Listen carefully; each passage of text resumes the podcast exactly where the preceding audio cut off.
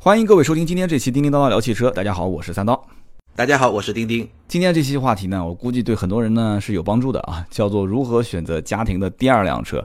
有人讲说啊，我已经有第二辆车了，甚至有人说我有第三辆、第四辆了。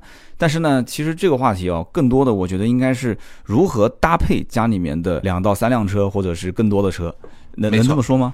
应该是搭配，可以这么说。对，就是最终的结果是达到一个在一段时间里面你比较满意的组合嘛。但是去实现这个组合，可能每个人的呃现在所处的阶段不太一样，对吧？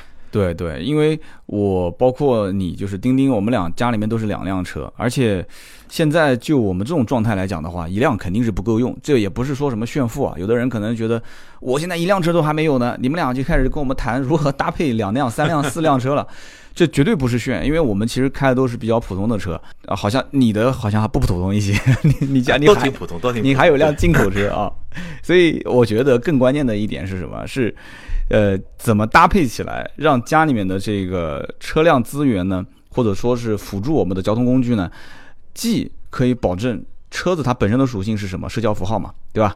你开出去多少，在社会上能对你的现在目前的状态有。一个能大家认可的啊，觉得说身份地位，或者说你说我要要个面子，我偏要打肿脸撑胖子，就是这车能给你助上一臂之力。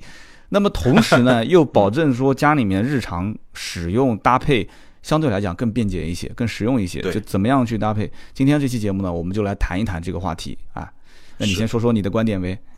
呃，我觉得首先啊，我提两个原则啊。第一个呢，从最终的结果来说，我觉得最好是能够比较互补的，就两辆车。当然，每个人情况不一样，有时候可能呃买这两辆车的时候，对吧？有有有些情况可能两个人都还没成家呢，对吧？各自有一辆车，那最后组合成两辆车，那这个情况下他就无所谓搭配，因为他在选的时候根本就没有朝这个方向去想嘛，对吧？嗯，要有互补性。可能。哎，对，可能有些人因为各种各样的原因吧，但是我觉得你的目标，可能你最后要达到的这么一个格局或者一个组合是刚才刀哥说的。既能满足你的社交符号的要求，满足功能性的要求，可能还能满足某一部分用户对车，就像我们这样就比较喜欢车、想要玩车的人，那他有一些特定的要求。那最终你肯定的，你想要达到的这个结局就是所谓的互补性的原则。就我自己的观点啊，我会觉得刚才说的那几个需求，最核心就三个需求嘛，一个是功能性、实用性，第二个就是社交符号的这个性质，对吧？嗯。第三个呢就是。对于像我们这些喜欢车的人来说，玩车的性质，对吧？那这三个需求里面，你怎么样去哎用一种互补的方式？因为如果你是两辆车，三个需求，那显然不可能是一个需求一辆车了。那说明你需要做一些组合，那这个就是互补性。那第二我说的就前瞻性，就是你要达到最后一个结局啊！你看看你现在的状态，有些朋友可能他正好在选第一辆车，那你就想一想，如果你选了第一辆车，那你第二辆车怎么来跟它搭配，怎么来组合呢？对吧？或者有些朋友在选第二辆。辆车，但是呢，你可以想一想，你迟早会把那第一辆车换掉，对吧？那最终你要达到这么一个结局的话，你需要有一定的前瞻性，就是你能考虑的稍微再远一点。那基于这两点呢，我觉得，哎，我们今天可以来讨论一下，因为之前有一个听友给我提问，我也是从这个问题想到，我们可以聊聊这个。他说呢，他家里有两辆车，一个高尔夫老婆开，一个 Q 五老爸开，然后现在呢有三十万预算，然后他自己想的两个选择呢，一个是叫本田。本田的 MPV，我估计他说的就奥德赛吧，对吧？还有就宝马三系的 GT，然后呢，我跟他交流过程中，他又跟我说，呃，他不太用到第三排，就第三排的需求其实没那么强烈。嗯，那我不知道三刀，你要觉得你会给他推荐哪款车？这个不用讲的，MPV 肯定是他老爷子催着他买的，家里面有孩子了，甚至有二胎了，这个 MPV 肯定是老爷子催着买的。宝马三 GT 肯定是他跟他老婆两个人沟通好的，他老婆买的是。这个呃，谁开高尔夫啊？他老婆开高尔夫是吧？他爸开 Q 五，对他爸开 Q 五嘛，肯定是够用了。他老婆开高尔夫，觉得说可能身边同事啊什么的都已经奔驰、宝马、奥迪了，说我们买个三 GT，老爷子贴点钱，我们两个人平时你开开，我也能开开，多数是这么一个概念。他可能没跟你说 背后的故事，老爷子肯定是催着要买 MPV，分析的很有道理，应该是这样子啊，我是猜的。我因为身边大多数都是这样的一种状况，我呢其实。前面一开场说的我的观点，我很认同你的互补性的观点。为什么？因为你像我，我们家本身最早的搭配是什么？我是一辆 CRV，就是一个 SUV 嘛，啊，本田 CRV。老婆是一辆小丰田。那么这样的话，两个车开起来呢，其实完全够用。日常跑长途什么的就开我的 CRV，呃，后备箱呢，对吧？小宝宝的东西装起来也很多，家里面五个人一起出行，空间也可以。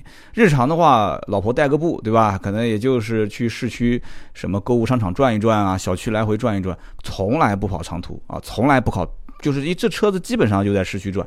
那么对他要求就是油耗要低，然后呢省心，不要开坏啊，不要老是修。所以这两台车其实都没什么问题，但是时间久了以后呢，我呢就闲不住了，觉得说，哎，对吧？自己做生意了，那在外面刚开始没有钱的时候，肯定是希望别人认为你有钱；等你真的有钱的时候，你肯定是希望别人认为你没有钱，或者说你对你已经不需要再证明自己有钱了，是这概念吗？所以刚开始创业嘛，我可能不希望别人认为我没有钱，你懂的啊。所以刚开始创业是希望大家都觉得说，对，哎，就觉得说，哎，你看才创业一两年，挺成功的。哎，对你跟你跟你跟你做生意，你肯定不会是想着办法来坑我，想挣我钱，觉得说你实力还是可以的，最起码能跟我坐下来平等对话。哎，但是现在其实有点后悔啊，所以当时我就说买个奔驰吧，啊，就把那个 CRV 给换了。所以这就是我前面提到的互补性，就是说一个工具车可能满足不了你的这个社交符号，那么一个能满足你社交符号的偏商用的车，又不能满足你玩车的需求。所以你要说你又带玩儿，又有工具性，又能满足你这个面子上的事情，那这个车我觉得好像还没造出来。哪个车既能满足你说操控绝对是 OK，然后又就是面子上、商务上又没问题，平时又能当工具车去开，那真有这个车的话，我估计呢大家要买的人就特别特别多了啊。那这车价格也不低，所以呢互补性这一点，嗯，对互补性我是完全完全认可的。呃，不管是一般家庭还是说特别有钱的，那特别有钱我也可以说一个啊。呃，身边有一个朋友呢，最近呢找我买这个奔驰的 G 三五零 D，就是那个柴油版的。但是呢，因为柴油版那个版本价格比较便宜，一百多万。啊，有人讲又炫富，这不是我说的啊，这是他说的，说比较便宜。但是这个没有他要的颜色，所以他又考虑买 G 五百。这两个车都是加价的啊，都是加价的。他为什么买这个车呢？因为老爷子九月份过生日。啊，老爷子九月份过生日。但是我很明显我知道，因为他老爷子我虽然不认识，但是有所耳闻。根本不需要开车，就天天打麻将的那种，你懂我意思吗？所以买这车干嘛？这还是自己开吗？他肯定是有私心的嘛。而且他对颜色有非常偏执的要求，他非常非常严格的要求，说一定得要把银。其实他完全可以买 G 三五零 D，但他最后为什么买了 G 五百？很明显就是因为那车有他要的那个颜色，就是把银色。为了那个车多花了几十万，真的是多花几十万啊。所以他这个是什么？就是玩车，就他其实就是为了满足自己的这一点需求。这哥们儿保时捷911的 GT 三他也有，家里面路虎极光也有，而且还有很多其他的一些小车都可以代步开。他为什么还买这车呢？讲起来是什么？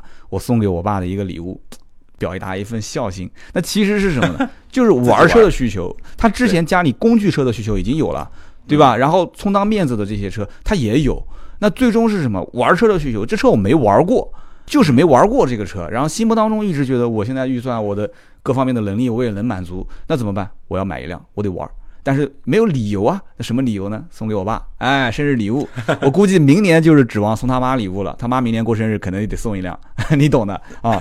对，大概就是这么一回事啊。这种呢，其实就超出了我们的能够讨论的范围，因为它已经没有限制。就是的，我觉得之前就跟别人讨论过一个话题，就。那个未来，未来刷那个 EP 九的时候，好像大家就讨论过一些话题，就为什么说量产车可能反而比赛车更难造。就是你因为限制条件很多嘛，对吧？那我们说第二辆车，其实意思其实也差不多，就是你需要在比如说两辆或者最多最多三辆的范围之内实现你所有的这种需求。像你刚才说的那些土豪朋友，基本上属于我有一个需求我就搞一辆车，甚至我有一个需求我搞三辆车，这个就没那么这个就属于这种对有钱任性嘛，就当然要有实力，这个没话说。然后说到我刚才那个朋友，其实我想的没你那么深，就你一下子就把他的背后的那些台词全部想出来了。我就在想这两个车啊，MPV，然后我就问他，我说你经常用第三排吗？他说不是经常用，不太用。那我说，呃，我给他的回答，我说这辆车我其实觉得都不太合适，因为你高尔夫 Q 五都是代步的车嘛，说到底都是代步车，可能一个跑高速好一点，然后空间大一点，但本质上都是代步车。然后你再选两个。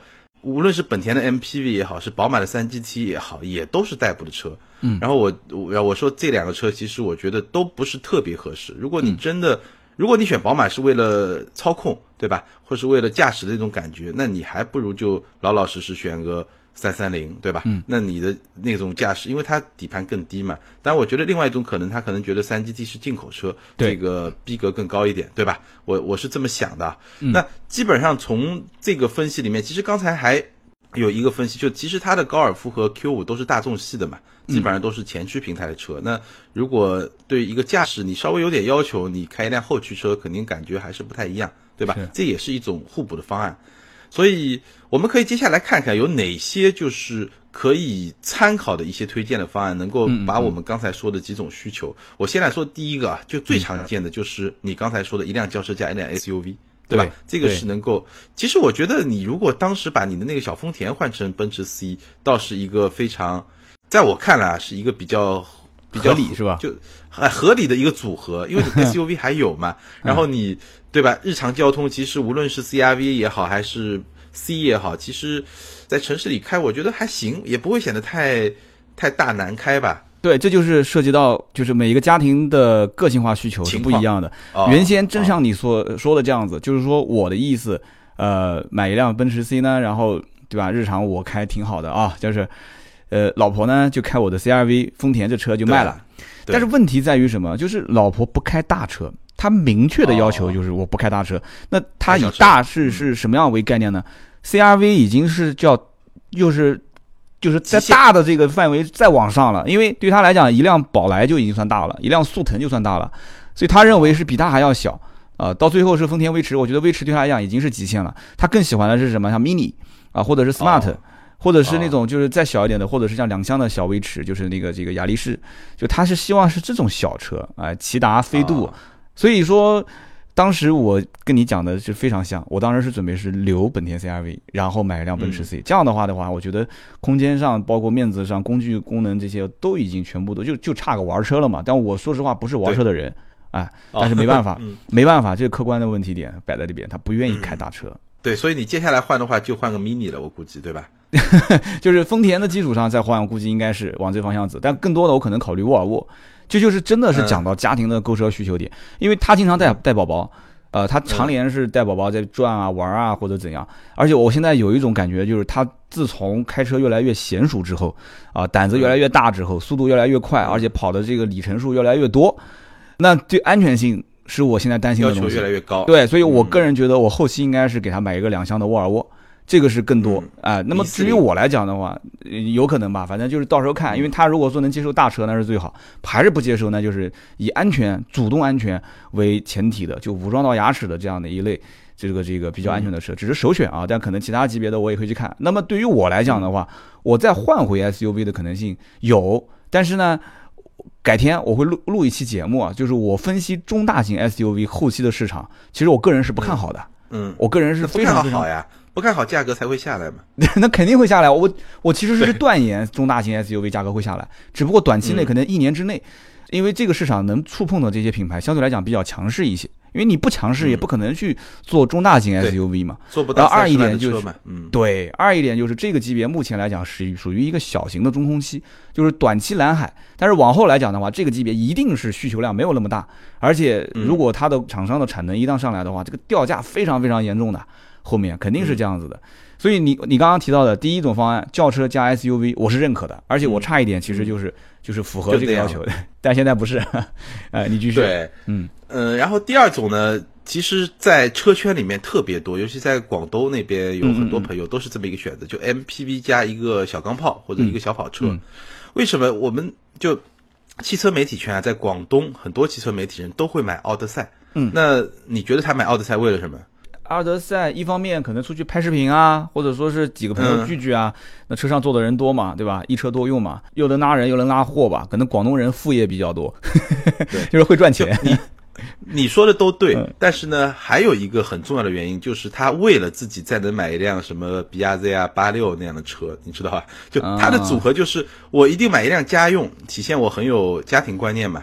我很照顾家里面，对吧？照顾实用啊这些东西。然后呢，或者说丈母娘啊、老丈人都没意见了，这个时候呢，我再去，哎，我去买，花个三十万买一个自己要耍的车，大概也就不会有人有什么有什么意见了。所以这个组合其实是特别多，也是对我觉得这个组合里面唯一的一个有一个小的不足的地方呢，就是社交符号的这个属性会比较弱。对我感觉你讲的是某车评人嘛，某车评人不就是嘛？奥德赛，然后再加两个两座的小跑车，某某车评人有 MPV 吗？我我倒不太熟。有的有的，他曾经发微博的，说是去啊另外一个城市提了一辆本田的奥德赛，有啊。哎，对，但是我知道，在广东，包括这个圈子里面，包括呃，就广东媒体圈也就那么几家嘛，对吧？对对大家几对对对本杂志、几个网站，大家都知道。就那个圈子里面，其实玩这个的真的挺多的。那这个里面其实它呃功能性的满足的很好，奥德赛嘛，嗯这个就没得说，对吧？呃，其实在中国，我觉得开高速也没什么太大问题。是的，就是我之前在跟一个朋友讨论，就什么为什么日本的 MPV 会做的比德国的 MPV 更好，或者说更舒适，更能够满足至少满足中国人的需求。其实有一个，我觉得可能很多朋友都没有想到的原因，是因为德国有高速公路，嗯，有不限速的高速公路，所以德国的 MPV。就包括像夏朗这种车，包括像奔驰的那个 Multivan 这种车，它在设计的时候，其实它设计的最高时速至少它也得考虑到一百六、一百八这个速度，就是啊我的这个车要在这个高速上能够非常稳的去行驶。那你要真的开到一百八阿尔法，我估计就就就会有点问题了，就就你会觉得很飘嘛。所以所以它设计的取向不一样。日本车它其实它设计的让你比较舒服的开的时速可能就一百三、一百四。到一百五以上可能就会不是特别好，所以这个也是为什么日本的 MPV 比较适合我们。那不要去说，就这个车肯定实用性是很好，没问题。是的然后那个小钢炮呢，它就能满足你的，就很多人玩车的人嘛，三四十万也不是特别贵，就是反正还买得起吧，至少。但是其实就像你说的，这两款车，如果你去做生意的话，其实对你撑颜面来说，好像都是稍微会弱一点，对吧？对所以广东人呢又实在。对吧？我们说到广东，其实做生意的人，你开个天籁，开个雅阁，大家都觉得很正常嘛，对吧？它不像对一个特别实在的地区，所以这个也是一个我看到比较普遍的一个选择。而且，如果你不是特别需要它的社交符号的这种属性的话，这个选择其实也是可以考虑。广东很多人家里面都是一辆日系车，可能马自达六啊这些，然后开个十几、二十几万公里都不换，然后另外再放一辆奔驰的 E 啊，或者 S 啊，或者是嗯宝马的七系、五系啊这一类的车，然后只要出去谈生意啊什么的就开那个，对吧？如果到 年底了出去要账，那就开马自达六，甚至开个桑塔纳 去要账。经验嘛？对啊，因为你要钱，你不能开个奔驰 S，说我现在账上都已经没有现金了，我没有钱了，你开个奔驰 S 要不到钱嘛。所以广东应该、呃大大部分都是这样，浙江那边也是，啊，浙江那边也是，其实都是这样的，就是一个日系车跑个几十万公里，日常买菜啊，出去啊都可以去开它，然后这个。接触一些新的客户啊，或者是新的合作伙伴啦、就开一个可能嗯 BBA 啊、豪华一点的车出去撑撑门面。所以我很认可你的这个想法，就是说 MPV 加一个小钢炮或者是一个跑车。那么除此之外呢，还有什么样的搭配？呃，再稍微比刚才那个高级一点的，可能就是 SUV 加跑车，就是、呃，其实跟刚才的思路差不多，一个偏实用，一个呢玩儿，对吧？当然，有些人喜欢跑车，可能还会变成一个敞篷车或者是怎么样的那种那种跑车。那基本上这个可能会比刚才 MPV 加小钢炮这个组合呢。预算会高一点，然后呢，它能满足的这个需求呢，其实也差不多，就呃一辆车哪儿都能去，还有一辆车呢，就是你自己特别喜欢的一种状态。嗯，SUV 加跑车，我身边倒不常见。我摸着良心说啊，因为基本上对在选跑车这个条件的前提下，就是跑车啊，至少有个轿车，对吧？对，家里面基本上要有一辆轿车，所以 SUV 加跑车，基本上那就是 SUV 加轿车加跑车，那那可能会有家里面是的，嗯是的，嗯，对。然后再有一种情况呢，其实就涉及到现在很多的在国内很多限牌的城市嘛，嗯就比如说呃上海啊、北京啊、广州啊、嗯深圳好像杭州对吧？所以就会有一种新的选择，就比如说是一辆新能源车，然后加一辆 SUV 或者加一辆轿车。这个其实呃，我觉得我身边已经越来越多会出现，因为他可能家里就一块车牌。嗯，然后呢，他又需要两辆车，因为就我们刚才说的嘛，很多家庭其实对第二辆车的需求还是挺刚需的。当你有这个能力的时候，还真的是刚需。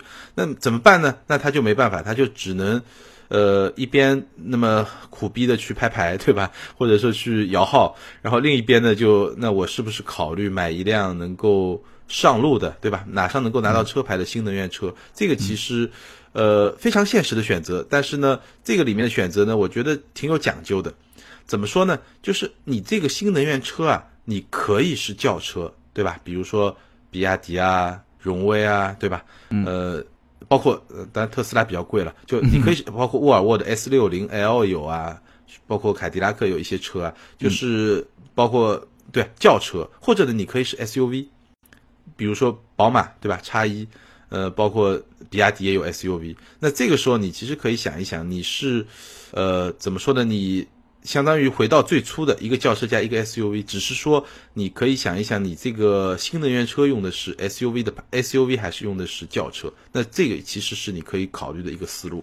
呃，新能源其实更多的是什么？一个就是在限牌的城市拿一块牌照，对吧？对然后在限行的城市，就是每一天出入就不用考虑今天尾号是哪个，对吧？是这个问题。没错，没错，那没错。基本上，你觉得啊？我就问个题外话，因为南京不限牌，在限行限牌的城市，如果说家里面有一辆轿车或者 SUV，再加上一辆新能源，那新能源的车的使用率高呢，还是那个燃油车的使用率会高一些？呃，我觉得是这样，就是我从我自己的角度来考虑啊，基本上如果说我家里有充电的条件的话，嗯嗯其实那个新能源车用的会比较多一点，因为它还是省钱嘛。就出门就出门就用那个充满电的，对吧？对我晚上就回来充电，因为啊基本上要能拿到牌照的车，基本续航里程规定就是要五十公里以上嘛。啊，对，那对，如果我晚上回来就充满电，我早上出去，其实我就不用烧油嘛。大部分人对对对其实上海五十公里是绝对够了，是不用烧油的。那也有一些人呢，可能他家里是没有条件的，他纯粹是为了这块牌照。那这种情况下，我觉得就就就就不好说了，就都有可能了。但还有一部分人呢，可能他就家里就是要用两辆车，就我两辆每天都得用。那这这种情况可能也就每天都两辆车都开了。啊，就是我想用的时候，其实新能源车已经在外面了，那我只能是开燃油车，对吧？哎对啊就如果如果新能源车长期是闲置在那边，就是我平时回来可以选择开这个，或者是开新能源，那大多数还是优先选新能源，因为本身不烧油嘛，对吧？对对因为该是这样。因为你想，他如果真的很迫切的去买一辆新能源车，尤其是现在，现在还好一点，你早一两年来看，新能源车真正能选得上的，我觉得在限牌城市，其实大家都不太看得上。嗯，因为你说你北京、上海，对吧？这种限牌城市一般来说就是收入都还可以，尤其是你如果作为第二辆车来买的话，如果你没有这个驾驶的刚需，其实他大部分人都不会去买，除非你去做专车啊，那是另外一码事情。就是说平时上下班可能没办法，对吧？那辆车开出去了，那我只能开新能源，或者新能源开了，我只能开燃油车。但是晚上呢，我跟几个好朋友去吃饭，或者老同学来了，我得去开个十几公里到哪个饭店去跟他们聚会。那如果开新能源呢，它可能是比亚迪秦啊，可能是个荣威，对吧？但是呢嗯，总觉得说省这几个油钱吧，面子上又过不去，对吧？那我要我还不如开一辆我自己的，可能还是一个奥迪、宝马、奔驰、宝马是吧？对，开过去虽然多花点油钱，但是面子上过得去，我能这么理解吗？我觉得这 啊，我觉得这这种情况下呢，一个如果你是比如说一些跟商务谈判有关的这种场合，他可能就会换那辆好一点的车。嗯另外一种，如果纯粹是朋友呢，可能看哪个方便，嗯哪个来。因为你说我专门为了换一辆车回个家再出去也麻烦嘛，对吧？就看你这个你这个目的是什么。如果是有一些商务性的需求，那我觉得还这个很正常，对吧？你肯定还是需要，就像你那样，你还是需要一辆比较能撑门面的车嘛。我教大家一个方法啊，又省钱又那个，就以后选吃饭的地方选这种就是有地下停车场的，这样的话你停什么地方，别人老同学也看不见，看不到你别对你别停一个说饭店前面就是一个院子，然后院子里面就停车的，那就都能看得见了。嗯出来以后寒暄一下，哎，你的车呢？啊，嗯，行，那我们接着往下聊，就是说，其实我们讲了这么多种方案啊，这个我刚刚前面也提到，你老是问我，你说三刀你，那你丁丁你自己呢？就是你现在目前是什么状态？然后你今后其实真的给你再有一次选择，你会怎么选？呃，我其实我想过这个问题啊，就想到这个话题的时候，我第一想到就这个问题，或者这个问题我们其实朋友圈子里面一直会讨论。嗯，呃，就刚才你说的这个三个需求啊，其实我自己是比较纠结的，因为两辆车确实选起来有点难。我现在是一个、一个宝马三系，大家都知道，然后还有一个小的 COA 嘛，其实两个轿车也不是互补性不强。啊，互补性不是很强。那我其实的想法呢，首先我肯定会要一辆好玩的车。那这个好玩的车，如果呃不太有钱的时候呢，或者说过两年，对吧？其实我现在我最看得上的是 MX 五，但是呢，这个车呢贵，就说实在话真贵。呃，你说硬顶进来，我觉得对我的吸引力就已经减少了一半了。如果是一个敞篷，价格还可以，比如说到个二十五六万这个水平，我觉得我还是挺有兴趣的。但是现在肯定是不到这个价格了，还是要贵很多。那如果再往上一点呢，可能就选一个七幺八，就这个这个级别的这种小跑车，就肯定要有一辆车是让我玩的。那当然，如果哪天真的很有实力了，那可能就换个九幺幺，对吧？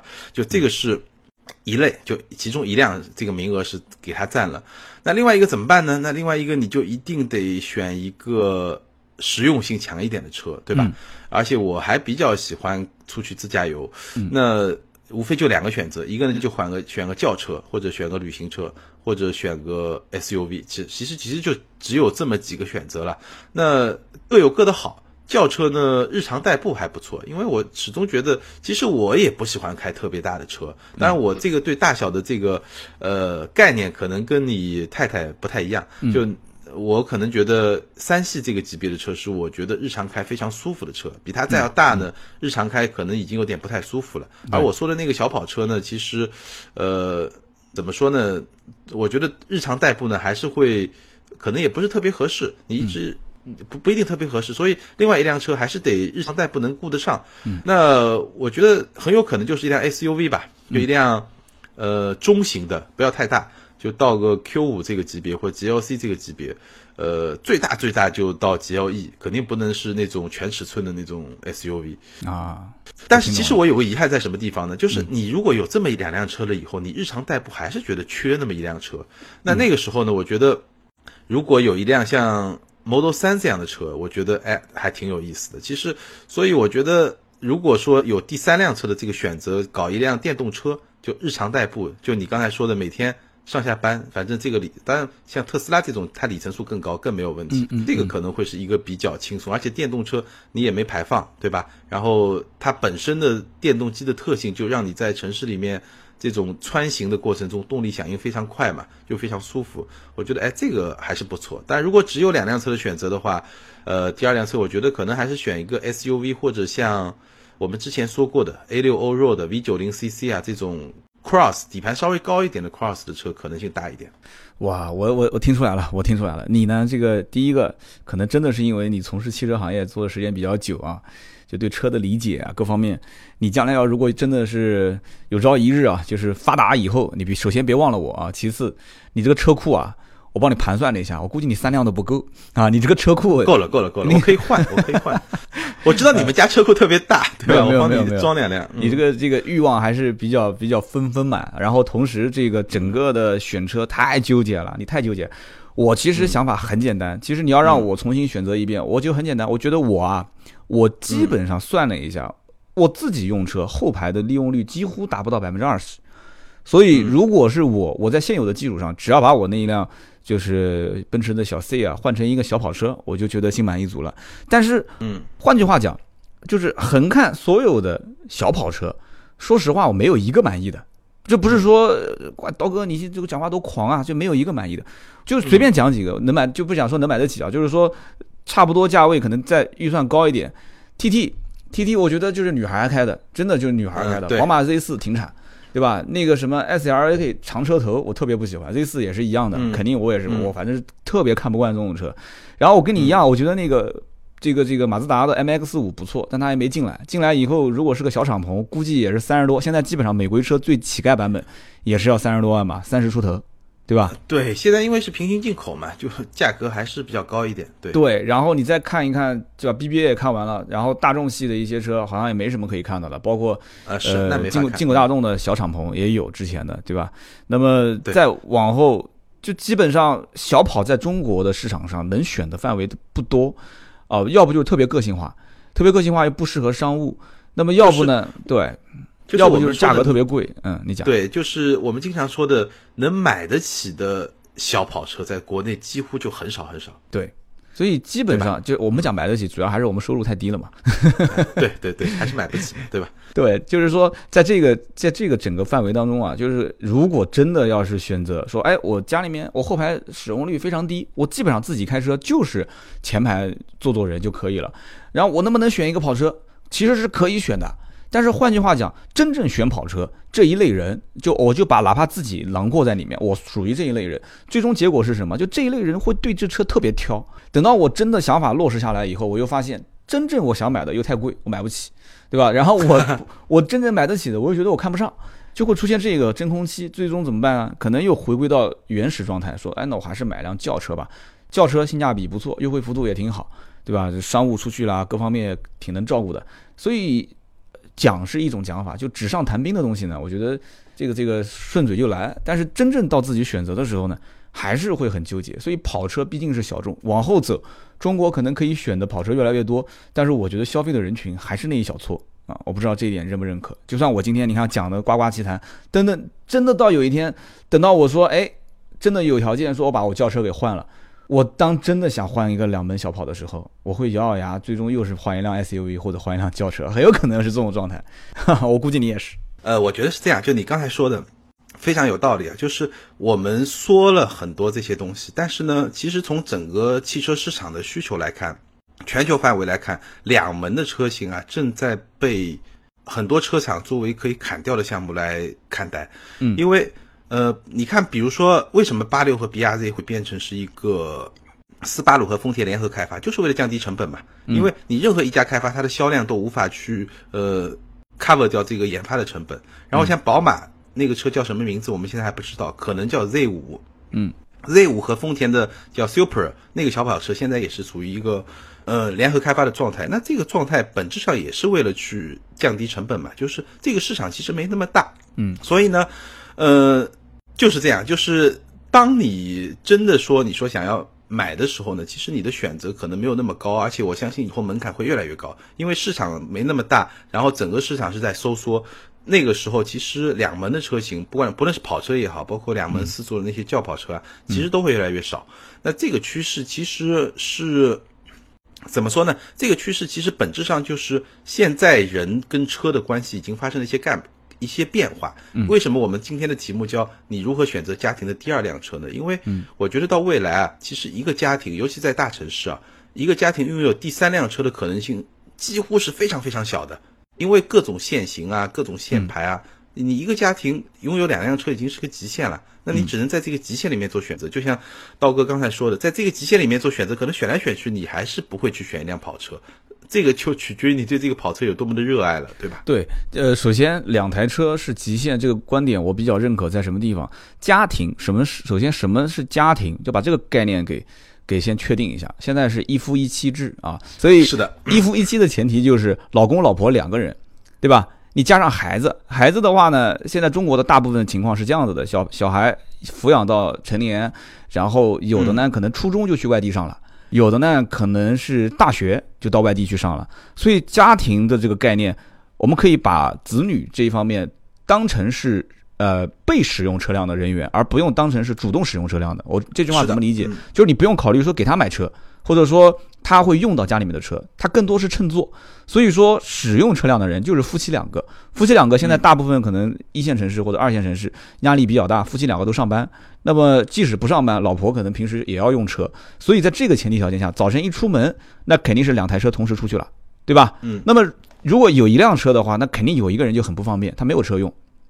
那么，呃，周末两个人都在家，那就可以二选一，那肯定是选择更实用一些的，空间大一些的，可能出去玩玩啊什么的。所以两台车是很正常的。三台车的问题点，那无非就在于第一，停车，现在的停车位都是贵的，贵的要命，就买也好，租也好，都很贵。第二一点，三辆车的使用、保养，包括购买保险。包括各种各样的维修的成本都非常高，就像某车评人啊，家里面车特别多，今天刚把这个车保险交完了，明天保险公司打电话说，哎，你好先生，你有个车保险到期了。他说我不是才刚续过保吗？然后保险公司讲啊，不对啊，我看你保险没续。哦，他想起来是另外一辆车，然后今天刚把这辆车这个年检检完了，明天一看那辆车又要年检了。就这个，我不仅仅是讲他的这个在金钱方面的投入成本高，更多的是时间成本，车子很确实是很麻烦。年检交曝光，然后又是去保养，对吧？保养也要花时间，然后包括这个这个上保险，然后万一要是出了出了问题的话，还要跟保险公司交涉。三辆车其实使用成本，包括投入的时间精力，都是很夸张很夸张。所以两台车是极限，这个观点我非常非常认可。家里面夫妻嘛，对吧？家庭两个人。两辆车，我觉得是是非常合理的。所以今天这个标题叫“如何选择家庭的第二辆车”，或者说如何搭配家里的两辆车，我觉得都可以。没错，嗯，那么好，今天我们聊的这个话题呢，我相信应该有很多人是有共鸣的。那么即使你今天没有共鸣，或者说啊、你说三刀或者是钉钉，我现在一辆车还没有呢，我不知道什么时候我才能买第一辆车，没关系 啊。这句这今天就是我们说的这些话啊，就这些观点，我觉得你听一听没有坏处。就真当你开始下手要买第一辆车的时候。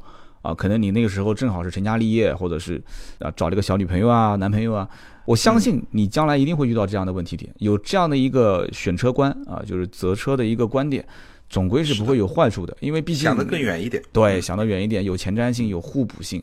呃，咨询我们的人也比较多，我们见的这些各种搭配的客户也都很多，包括我们自身也确实是两辆车的实际用户，所以呢，给大家一些这样的建议，希望有所帮助。那么好，今天这期节目呢就到这里。如果想要线下联系我们的话，钉钉的微博是名车志钉钉，哎，我的微博是百车全说三刀。那么同时呢，也希望对我们的节目啊可以转发、评论、点赞。好，今天就到这里，我们下期接着聊，拜拜。拜拜。